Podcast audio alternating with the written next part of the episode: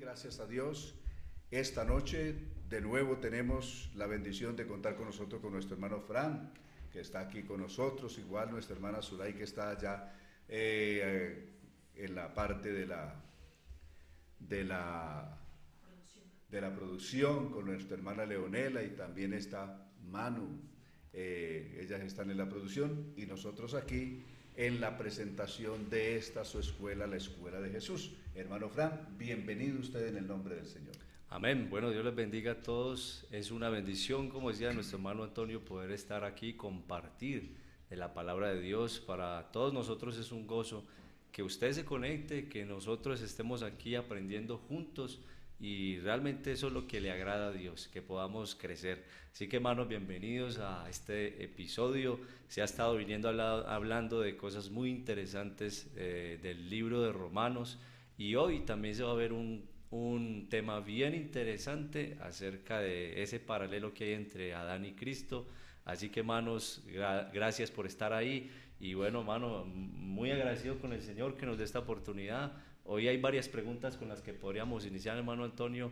Entonces, no sé si le parece que arranquemos con unas de comencemos, comencemos con unas tres preguntas esta noche. Amén. Bueno, aquí entonces ya nos habían enviado unas. De pronto no las alcanzamos a tomar todas, pero en los próximos programas podríamos eh, responderlas.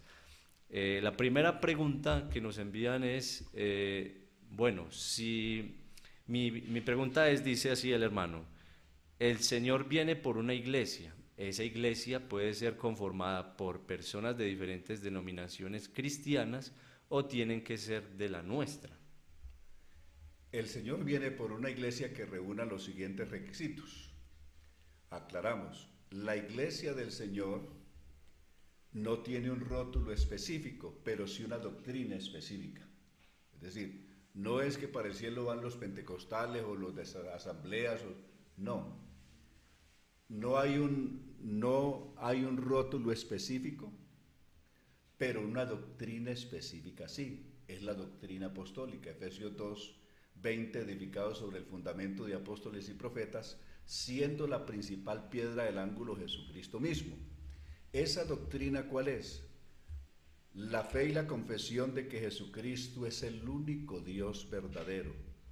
Dos, el arrepentimiento sincero el bautismo en el nombre de Jesucristo para el perdón de los pecados, la recepción del Espíritu Santo, el vivir una vida santa, obediente a Dios eh, en todos los aspectos, como, como nos lo enseña la gracia de Dios. Es decir, el plan de salvación está diseñado y expresado de muchas maneras, entre ellas en Tito 2.11, porque la gracia de Dios que trae salvación a todos los hombres se nos manifestó enseñándonos que, renunciando a la impiedad y a los deseos mundanos, vivamos en este mundo sobria, justa y piadosamente, aguardando la esperanza bienaventurada y la manifestación gloriosa de nuestro gran Dios y Salvador Jesucristo. Quien así vive, como está ordenado en la palabra del Señor, pertenece a la iglesia de Cristo. Entonces, no hay una organización ni un rótulo, sino una doctrina que es definitiva, la doctrina que cree y obedece la iglesia del Señor. Amén. Bueno, eh, hermano Antonio, hay una pregunta que nos hacen desde Barcelona, España. No sé si al tiempo en el que el hermano vea este video, si lo está viendo hoy o lo verá de pronto en diferido, que le pueda ser aclarado. La pregunta es, ¿Cómo sabe uno, hermano, si todavía está escrito en el libro de la vida, si ha fallado muchas veces? A ver, la cuestión aquí es esto. Si una persona, eh, Pablo dice en 1 Corintios 11, 27, que cada uno debe de examinarse a sí mismo si aún está en fe. Porque puede ser que la persona ya ha perdido la fe, está tan desubicado espiritualmente que hasta la fe perdió y simplemente rema por ahí a ratos en el camino, pero no él mismo no está seguro.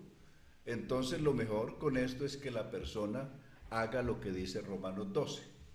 os ruego por las misericordias de Dios que presentéis vuestros cuerpos en sacrificio vivo, santo, agradable a Dios, que es vuestro culto racional, que no os conforméis a este mundo, que no se conforme a los placeres y deseos de este mundo, sino que se transforme mediante la renovación del entendimiento para que pueda comprobar cuál es la voluntad de Dios agradable y perfecta. Y termina, le recomendamos que lea cuidadosamente Romanos capítulo 13 del verso 11 en adelante y ahí le da los detalles si está preparado o no para la venida del Señor. Si está preparado está en el libro, si no está preparado está fuera del libro. El Señor dijo contundentemente a Moisés, al que pecare contra mí, a ese borraré del libro. Amén. Bueno, amén. Hay una buena aclaración en, este, en esta pregunta.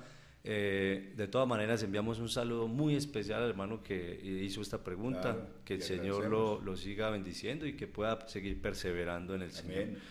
Eh, y una otra pregunta que tenemos aquí de pronto en el tema de la descripción física de Jesús. La pregunta es si Jesús tenía cabello largo o lo tenía corto. De pronto la pregunta puede ser por el tema de Nazareno y ese eh, todo esto, hermano.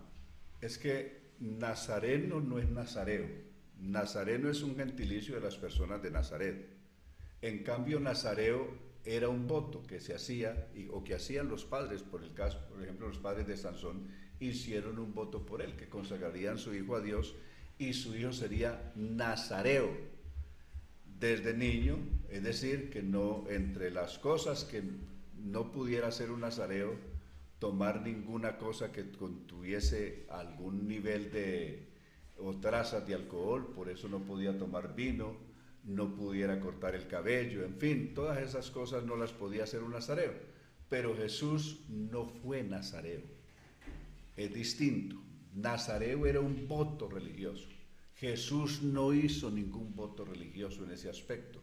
Jesús se llamó Nazareno por haber, por haber vivido y crecido y vivido casi toda la vida eh, que vivió eh, físicamente hablando por vivir en Nazaret hasta que inició su ministerio. Entonces no era nazareno. De otro lado, con Primera de Corintios capítulo 11, verso 13, el apóstol Pablo dice que a la mujer dejase crecer el cabello le es honroso porque en lugar de velo le he dado el cabello. En cambio al hombre le es deshonroso dejarse crecer el cabello. Entonces, si Jesús se hubiera dejado crecer el cabello, Pablo no había podido escribir con autoridad lo que escribió en 1 Corintios 11:13. Entonces, porque Jesús sería, si, hubiera, si hubiera un hombre de cabello largo, hubiera sido el primer hombre deshonrado también en el Evangelio. Entonces eso no coincide con la Biblia por ninguna parte. Lo que pasa es que la religión se hizo unas figuras de, un italiano, un actor italiano, después se hizo una figura eh, representativa supuestamente del Cristo de un actor mexicano, y así que normalmente esta gente, estos hombres eran de cabello largo. Y entonces tomaron esas figuras como si fuera Cristo, pero realmente para nada corresponde a la, a la a lo que fue físicamente el Señor Jesús. Amén. Bueno, yo creo que muy clara la respuesta y, qué bendición poder tener este espacio, hermano. Siempre pues podemos sacar un poquito de tiempo en este programa para responder unas preguntas, eh, pero eh, ya las siguientes preguntas vamos a dejarlas a un siguiente programa para que entremos en materia con nuestro tema de hoy. Así que hoy vamos a, a leer en Romanos, vamos a leer todos en Romanos eh, capítulo 5, verso 12. Vamos a leer todos en una versión que es la versión TLA. Si de pronto usted la puede eh, leer desde internet o en el celular, la puede encontrar fácilmente. Versión TLA. Romanos capítulo 5, verso 12. Dice así la palabra del Señor. El primer pecado en el mundo fue la desobediencia de Adán Así, en castigo por el pecado apareció la muerte en el mundo, y como todos hemos pecado, todos tenemos que morir. Antes de que Dios diera la ley, todo el mundo pecaba, pero cuando no hay ley, no se puede acusar a nadie de desobediencia. Sin embargo, los que vivieron desde Adán hasta Moisés tuvieron que morir porque pecaron, aun cuando su pecado no fue la desobediencia a un mandato específico de Dios, como en el caso de Adán. En algunas cosas, Adán se parece a Cristo, sin embargo, no hay comparación entre el pecado de Adán y el regalo de Dios que Dios nos ha dado. Por culpa de Adán muchos murieron, pero por medio de Jesucristo Dios nos ha dado un regalo mucho más importante y para el bien de todos. El pecado de Adán no puede compararse con el regalo de Dios. El pecado de Adán hizo que Dios lo declarara culpable, pero gracias al regalo de Dios, ahora Él declara inocentes a los pecadores, aunque no lo merezcan. Si por el pecado de Adán la muerte reina en el mundo, con mayor razón por medio de Jesucristo, nosotros reinaremos en la nueva vida, pues Dios nos ama y nos ha aceptado sin pedirnos nada a cambio. Por el pecado de Adán, Dios declaró que todos merecemos morir, pero gracias a Jesucristo que murió por nosotros, nos declara inocentes y nos da la vida eterna. O sea, que la desobediencia de un solo de uno solo hizo que muchos desobedecieran, pero por la obediencia de Jesús, Dios declaró inocentes a muchos. La ley apareció para que el pecado se hiciera fuerte, pero si bien el pecado se hizo fuerte, el amor de Dios lo superó. Y si el pecado reinó sobre la muerte, el amor de Dios reinó sobre la vida. Por eso Dios nos ha declarado inocentes y nos ha dado vida eterna por medio de nuestro Señor Jesucristo.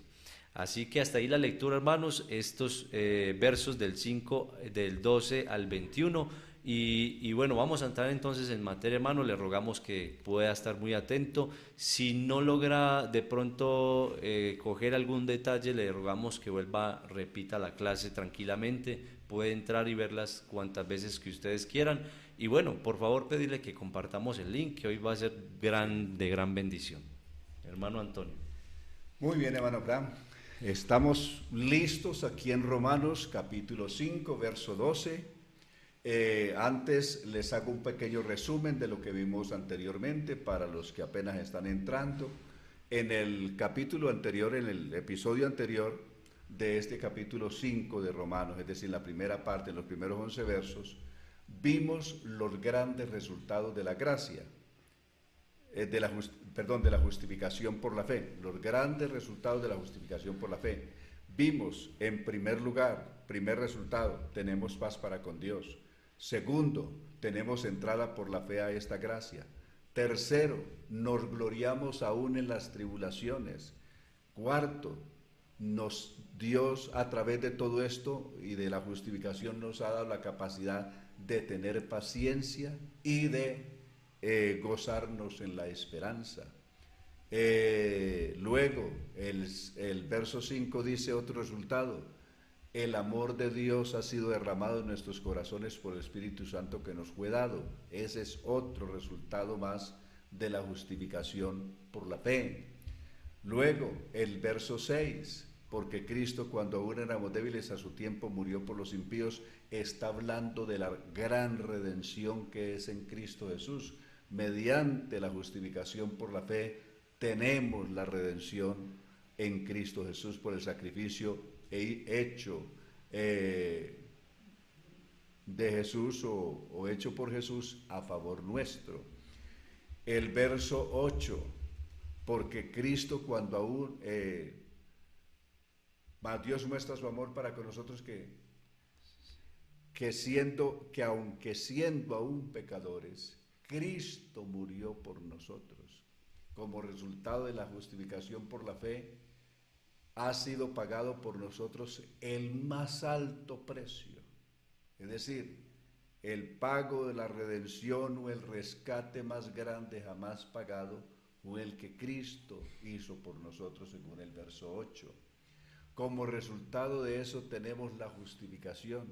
Como resultado de la justificación tenemos la reconciliación.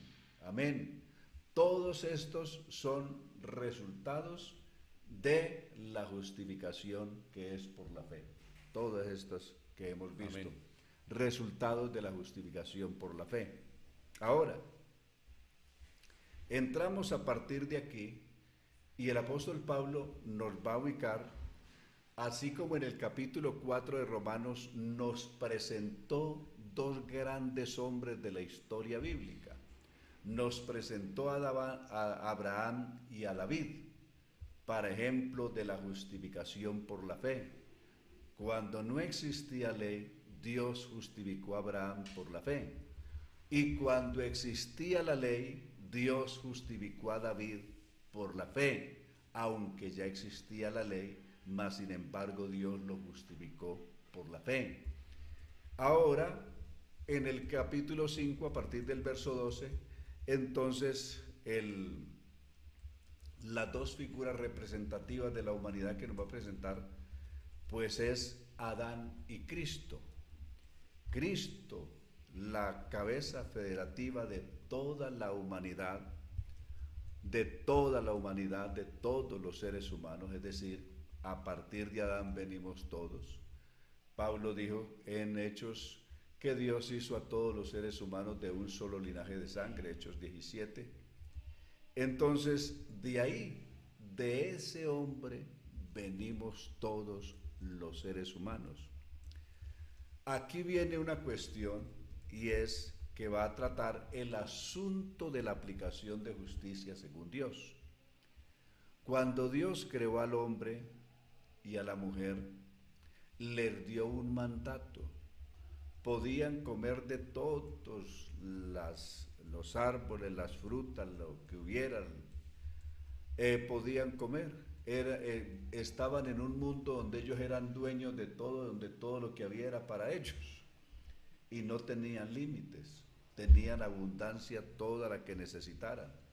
Solo que Dios, para probar su obediencia, le dijo, le prohibió el fruto de un solo árbol, para probar si el hombre se sometía a la obediencia a Dios o si por el contrario desobedecía. Porque al fin y al cabo Dios no creó una marioneta, Dios creó una persona con la capacidad de tomar decisiones por sí mismo, ¿correcto? De decidir entre el bien y el mal. Para aquella época, eh, cuando estamos hablando de la creación del hombre, no existían los grandes códigos que se, que se fueron a, o que nacieron en lo que hoy es el país de Irak, en Ur de los Caldeos, en la antigua Babilonia, por ejemplo, en las leyes de Ur en Gur y también el código de Urahagina, Urahagina, eh, que fueron códigos que se hicieron antes del código de Hammurabi, es decir, estos vinieron por el año 2350 a.C., y los otros de Ur vinieron, de los, del rey Engur, vinieron en el año 2400 antes de Cristo y el código de Hammurabi apenas vino a partir del año 1760 antes de Cristo. Entonces hubieron unos códigos eh, de aplicación de ley antes del de Hammurabi, que apenas está a partir del año 1750 y estas, estas leyes vinieron para regular la vida social de aquel entonces, especialmente la vida comercial, la vida cotidiana de los individuos, y especialmente era una ley retributiva, que hacía una especie de retribución. Si una persona, ahí es donde nace la, famosa frase de, de, de la ley del talión, que más tarde se vería también reflejada en la ley del Sinaí, que es ojo por ojo, diente por diente. Es una ley retributiva, que si alguien le sacaba un ojo a otro, se lo sacaban también, si alguien le cortaba un brazo a otro, se lo cortaban también. Un sistema retributivo. Es decir, lo mismo que hacía, le iban a hacer. Entonces, eso se llama la ley retributiva, que fue muy popular en todos estos códigos que existieron antes de Hammurabi y posteriormente reflejados también en las 600 eh, leyes que estaban eh, implícitas, perdón, las 182 leyes que estaban implícitas en los 600 caracteres que tenía o que tuvo el código de Hammurabi. Y, y aunque todavía faltaré, cuando Dios creó al hombre, faltaban muchos siglos y aún milenios para que viniera un Aristóteles eh, para escribir una obra para Alejandro, su discípulo, o conocida como la ética de Nicomán eh, o de Nicomanco, de Nicomanco, ética para Nicomanco de Aristóteles del siglo IV, o aún más lejos, de ética para Amador de Fernando Sabater, el gran escritor y filósofo del momento en España, que escribe una obra para su hijo, eh, conocida como Ética para Amador. ¿Qué enseñaba? ¿Qué enseñó la ética? Enseñaba a poder distinguir claramente entre lo que es bueno y lo que es malo. Pues muy antes que existieran todas estas escuelas, Dios ya le había enseñado al hombre lo que es bueno y lo que es malo. Le había enseñado moralmente lo que es bueno y moralmente lo que es malo.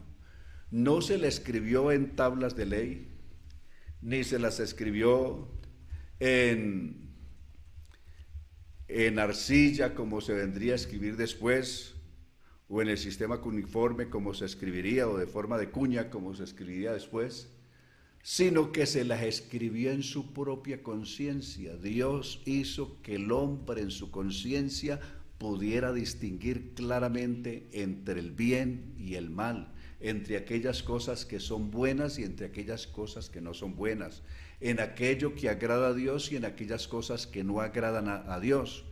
En ese aspecto, el hombre, Dios hizo al hombre eh, semejante, es decir, hizo al hombre a semejanza de Él, es decir, que tuviese un concepto moral adecuado para poder distinguir entre lo que es bueno y lo que es malo. Ese mismo, ese mismo conocimiento ya lo tenían los ángeles desde antes. Por lo tanto, los ángeles, el hombre, es eh, a semejanza de Dios en ese aspecto de, de los principios morales o de la conciencia moral mejor. Igual los ángeles tienen conciencia moral, ellos saben lo que es bueno y lo que es malo.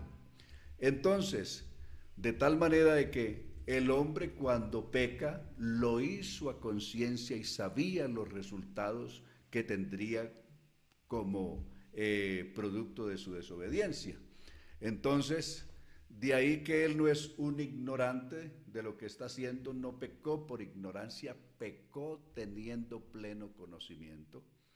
Dios se lo había advertido. Y de, tal manera que el hombre y su mujer, los dos son conscientes de que han. Por eso se esconden, según el capítulo 3. ¿Por qué se escondieron de Dios cuando escucharon a Dios que se paseaba por el huerto? Porque en su conciencia sabían que habían pecado contra Dios. Entonces ellos eran claramente conscientes. Y al pecar contra Dios, Dios les había dicho exactamente cuál sería el resultado de su desobediencia. ¿Qué tendrían como retribución? Es decir, en el sistema retributivo de la justicia, ¿qué tendrían como resultado de desobedecer a Dios? La muerte. El día que pecares, ese día morirás, le dijo Dios. Entonces, eh, de tal manera de que el hombre pecó y a partir del pecado del hombre, el pecado del hombre fue un solo pecado, fue la desobediencia. Es decir, el pecado de Adán fue un solo pecado, de Adán y Eva fue un solo pecado, la desobediencia.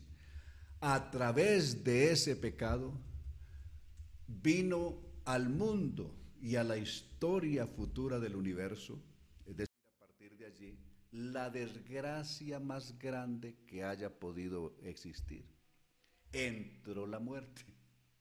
Es decir, Esa desobediencia trajo las consecuencias más tristes y dolorosas para toda la descendencia de Adán, que fue la muerte. La muerte en dos aspectos. La muerte implica separación. A partir del pecado del hombre contra Dios, quedó separado de Dios. Y también físicamente vino la muerte. Entonces, la muerte entró en el mundo por un hombre, por el pecado, por a través de, del pecado entró la muerte y a consecuencia del pecado de un hombre todos eh, quedamos condenados a muerte, ya que todos la descendencia de Adán pecamos y por lo tanto todos fuimos contados como pecadores o fuimos hechos pecadores y por lo tanto condenados a morir, como lo dice este verso 12 en su parte final. Y como todos hemos pecado, todos tenemos que morir. Es decir, el sistema contributivo aquí, ¿cuál es? Todos quedamos condenados a morir físicamente. Espiritualmente, todos quedamos muertos, separados de Dios a partir de Adán. Y físicamente también entró la muerte y por lo tanto el mundo se llenó de cementerios como está lleno hasta hoy y así seguirá hasta que venga la resurrección cuando Cristo resucite a unos y a otros. Verso 13. Antes de que Dios diera la ley, todo el mundo pecaba. Es decir, la ley vino eh, unos 2600 años después de la creación del hombre vino la ley. Entonces la ley vendría 2600 y pico de años. En esos 2600 años antes que viniera la ley, había pecado en el mundo. Y el pecado se había multiplicado, es decir, ya no solamente existía el pecado original o el pecado primero que había cometido Adán, que fue el de la desobediencia, sino que el pecado adquirió diversas formas. El pecado se multiplicó en diversos, de diversas maneras y, y la conducta humana realmente se corrompió, el corazón humano se corrompió, como lo dice Génesis 6.3, que el continuo deseo del corazón humano era permanentemente hacia el mal, de continuo hacia el mal, y toda carne corrompió su camino delante de Dios no solamente mediante el mismo pecado que Adán había cometido, sino una, el pecado se diversificó. Se hizo una diversificación del pecado en diversas formas y, y desde luego, aunque fue un solo pecado, pero esto llevó a que el pecado adquiriera diversas formas en su diversificación, sin embargo, el apóstol está haciendo aquí un análisis bien concienzudo. Si por el, un solo pecado de un hombre vino la muerte y la muerte pasó a todos los hombres, y a consecuencia de ese pecado el pecado se diversificó, se multiplicó. Sin embargo, eh, si por la desobediencia de un hombre todos fuimos condenados a muerte, por la obediencia de un hombre, Jesucristo, vino la justificación a todos. De ahí que la cuestión, cuando Cristo murió en la cruz del Calvario por nosotros, ya no murió por un solo pecado como fue el pecado de Adán, sino que murió por diversos, por una multitud de pecados, eh, como lo describe Isaías 53, 6, todos nosotros nos descarriamos como ovejas, cada cual se apartó por su camino, es decir, cada quien escogió un camino para pecar a su manera y eso es lo que, lo que está diciendo el apóstol Pablo, eh, concordando con lo que había escrito Isaías, de tal manera de que cuando Cristo murió en la cruz no murió por un pecado, sino por una multitud de pecados, o de pecados en diversas formas, eh, pero murió por todos los que han creído, los que hemos creído y los que han de creer en Él para vida eterna. Eh, eso es lo que está diciendo al hacer este paralelo. Eh, que la ley dada por Moisés vino eh, unos 2600 años después, porque pecaron aun cuando su pecado no fue el de la desobediencia a un mandato específico de Dios, está diciendo el verso 13, el verso 14, como en el caso de Adán. En algunas cosas Adán se parece a Cristo. Sin embargo, no hay comparación entre el pecado de Adán y el regalo que Dios nos ha dado. Este paralelo siempre será propio entre Pablo de Pablo, entre Adán y Cristo. Eh, primera de Corintios capítulo 15, verso 47 dice, dice el apóstol, como hemos traído la imagen del terrenal, hasta ahora hemos traído la imagen del terrenal, es decir, de Adán. También así traeremos la imagen del celestial. Pablo está hablando de dos tipos de Adán, es decir, de dos figuras representativas de la raza humana. El primer Adán, el primer Adán, que fue a través del cual entró el pecado, la desobediencia y todo esto, hasta ahora físicamente traemos la imagen del primer hombre, el primer Adán, que fue el primer hombre que pecó. Pero como hemos traído la imagen del primer Adán, traeremos también la imagen del segundo Adán, el cual es del cielo. El primer hombre es terrenal, el segundo hombre que es el Señor es del cielo. Tales los terrenales, tal el terrenal, tales también los terrenales, y tal el celestial, tales también los celestiales, dice Pablo.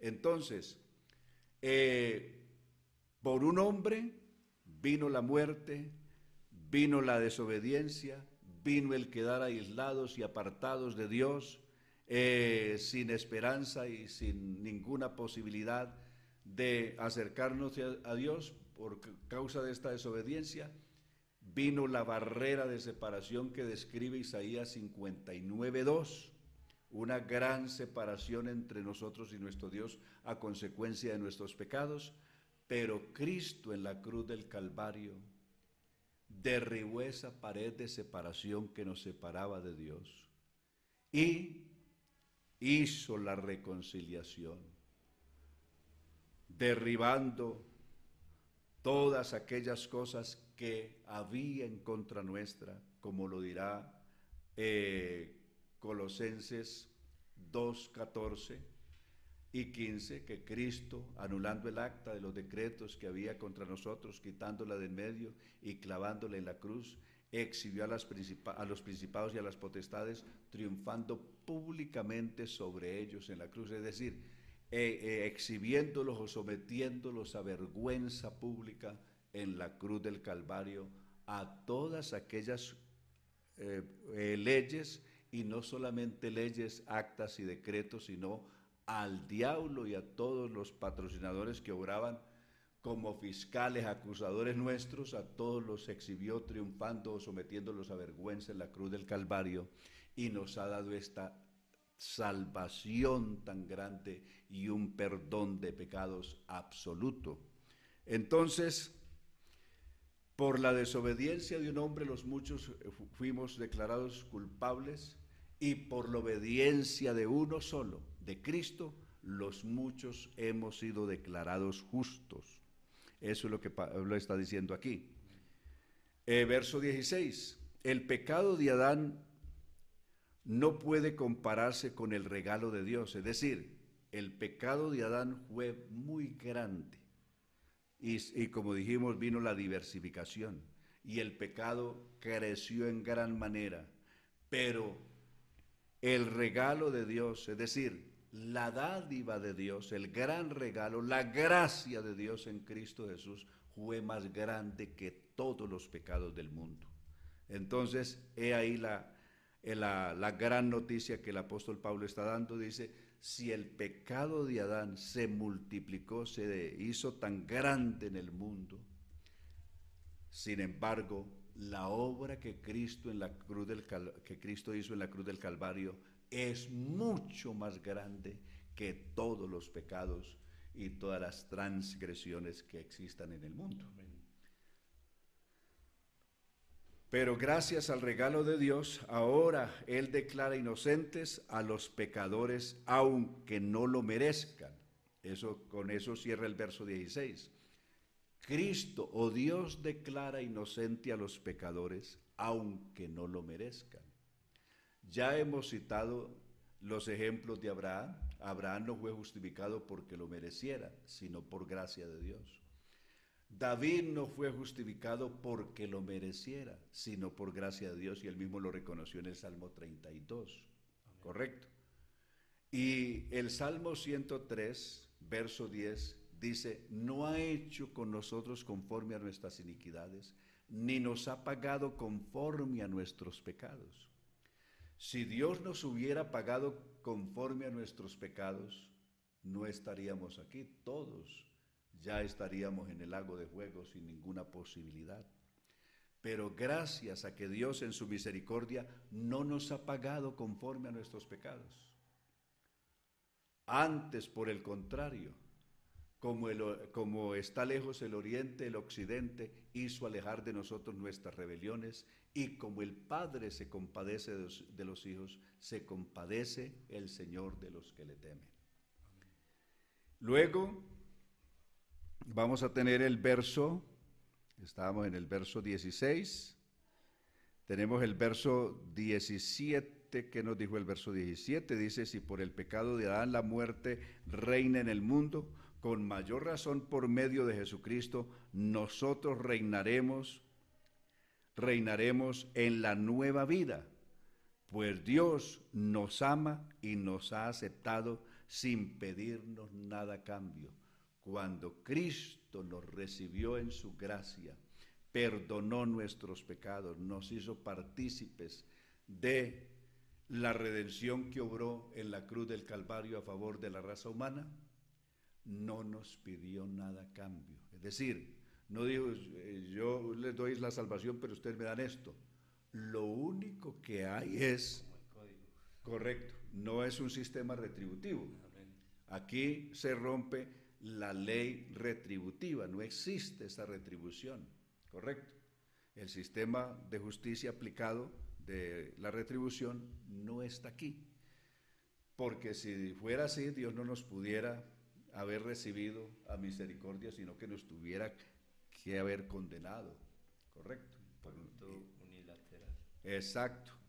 Entonces Dios, ¿qué ha hecho? no nos ha imputado nuestros pecados, no nos ha hecho culpables de todos nuestros pecados y merecedores del castigo. Aunque pecadores, pero ¿qué es lo que ha hecho Cristo? Los pecados nuestros los tomó y los puso a la cuenta de Él, y la cuenta por todos los pecados la pagó Él en la cruz del Calvario. Amén. Mis culpas Él las llevó, Él las hizo suyas. Y murió en la cruz del Calvario como si estuviera muriendo en mi lugar. Él llevó los pecados míos, los pecados de cada persona que ha creído, que puede creer esta noche y que ha de creer aquí en adelante. Cristo cargó sobre él los pecados de la humanidad. ¿Para qué? para pagar la cuenta de todos. De tal manera de que si usted, amable oyente, está esta noche pensando, preocupado, qué hacer con sus pecados, si se muere, se pierde, la puerta está abierta. Venga Jesucristo de todo corazón. Él pagó por usted, Él pagó por mí. ¿Qué es lo que hay que hacer? Aceptar la obra de Cristo a favor nuestro arrepentirse así de todo corazón, volverse a Dios de corazón y Dios le da una nueva oportunidad para que viva según Dios de aquí en adelante, para que si en el pasado el pecado reinó en su vida, ahora y a través del pecado reinó la muerte, a partir de ahora reine la justicia, reine la gracia de Dios y reine Cristo en su corazón a partir de este momento. Verso 19, o sea, que la desobediencia de un solo, de uno solo, hizo que muchos desobedecieran, Pero por la obediencia de Jesús, Dios declaró inocente a muchos. La desobediencia de uno solo hizo que los muchos fuéramos constituidos desobedientes. Pero por la obediencia y la justicia de uno solo, Dios ha hecho también que los muchos que hemos creído en Cristo seamos declarados inocentes. Amén. Eso es lo que dijo el verso 19. Y el 20 dice, la ley apareció para que el pecado se hiciera fuerte. Es decir, ¿para qué sirvió la ley? La ley no era el remedio para el pecado. La ley no vino como un remedio para curar el pecado. La ley vino para que el hombre descubriera hasta dónde alcanzaba su, su culpabilidad. Y, y por eso la ley ya no solamente fue escrita para castigar un solo pecado, sino muchísimos pecados, para mostrarle al hombre que era culpable no de un solo pecado, sino de una infinidad de pecados. Y por esos pecados tendría que morir, y por esos pecados tendría que pagar. Entonces la ley vino para que el hombre descubriera hasta dónde había alcanzado su maldad y cuán culpable era.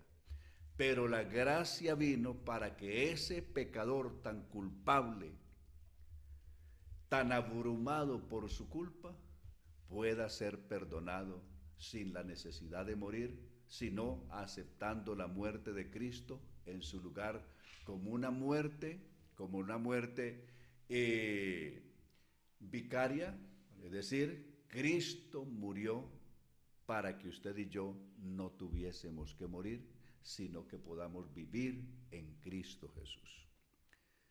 Y luego eh, leemos completo el verso 20, la ley apareció para que el pecado se hiciera fuerte, pero si bien el pecado se hizo fuerte, el amor de Dios lo superó si el pecado se hizo más grande a partir de que se vio eh, la ley, la ley vino para que el hombre dimensionara y viera hasta dónde su culpa, como la ecografía, la radiografía, demuestra hasta dónde, de qué tamaño es el tumor, de qué dimensión es el mal que hay en la persona.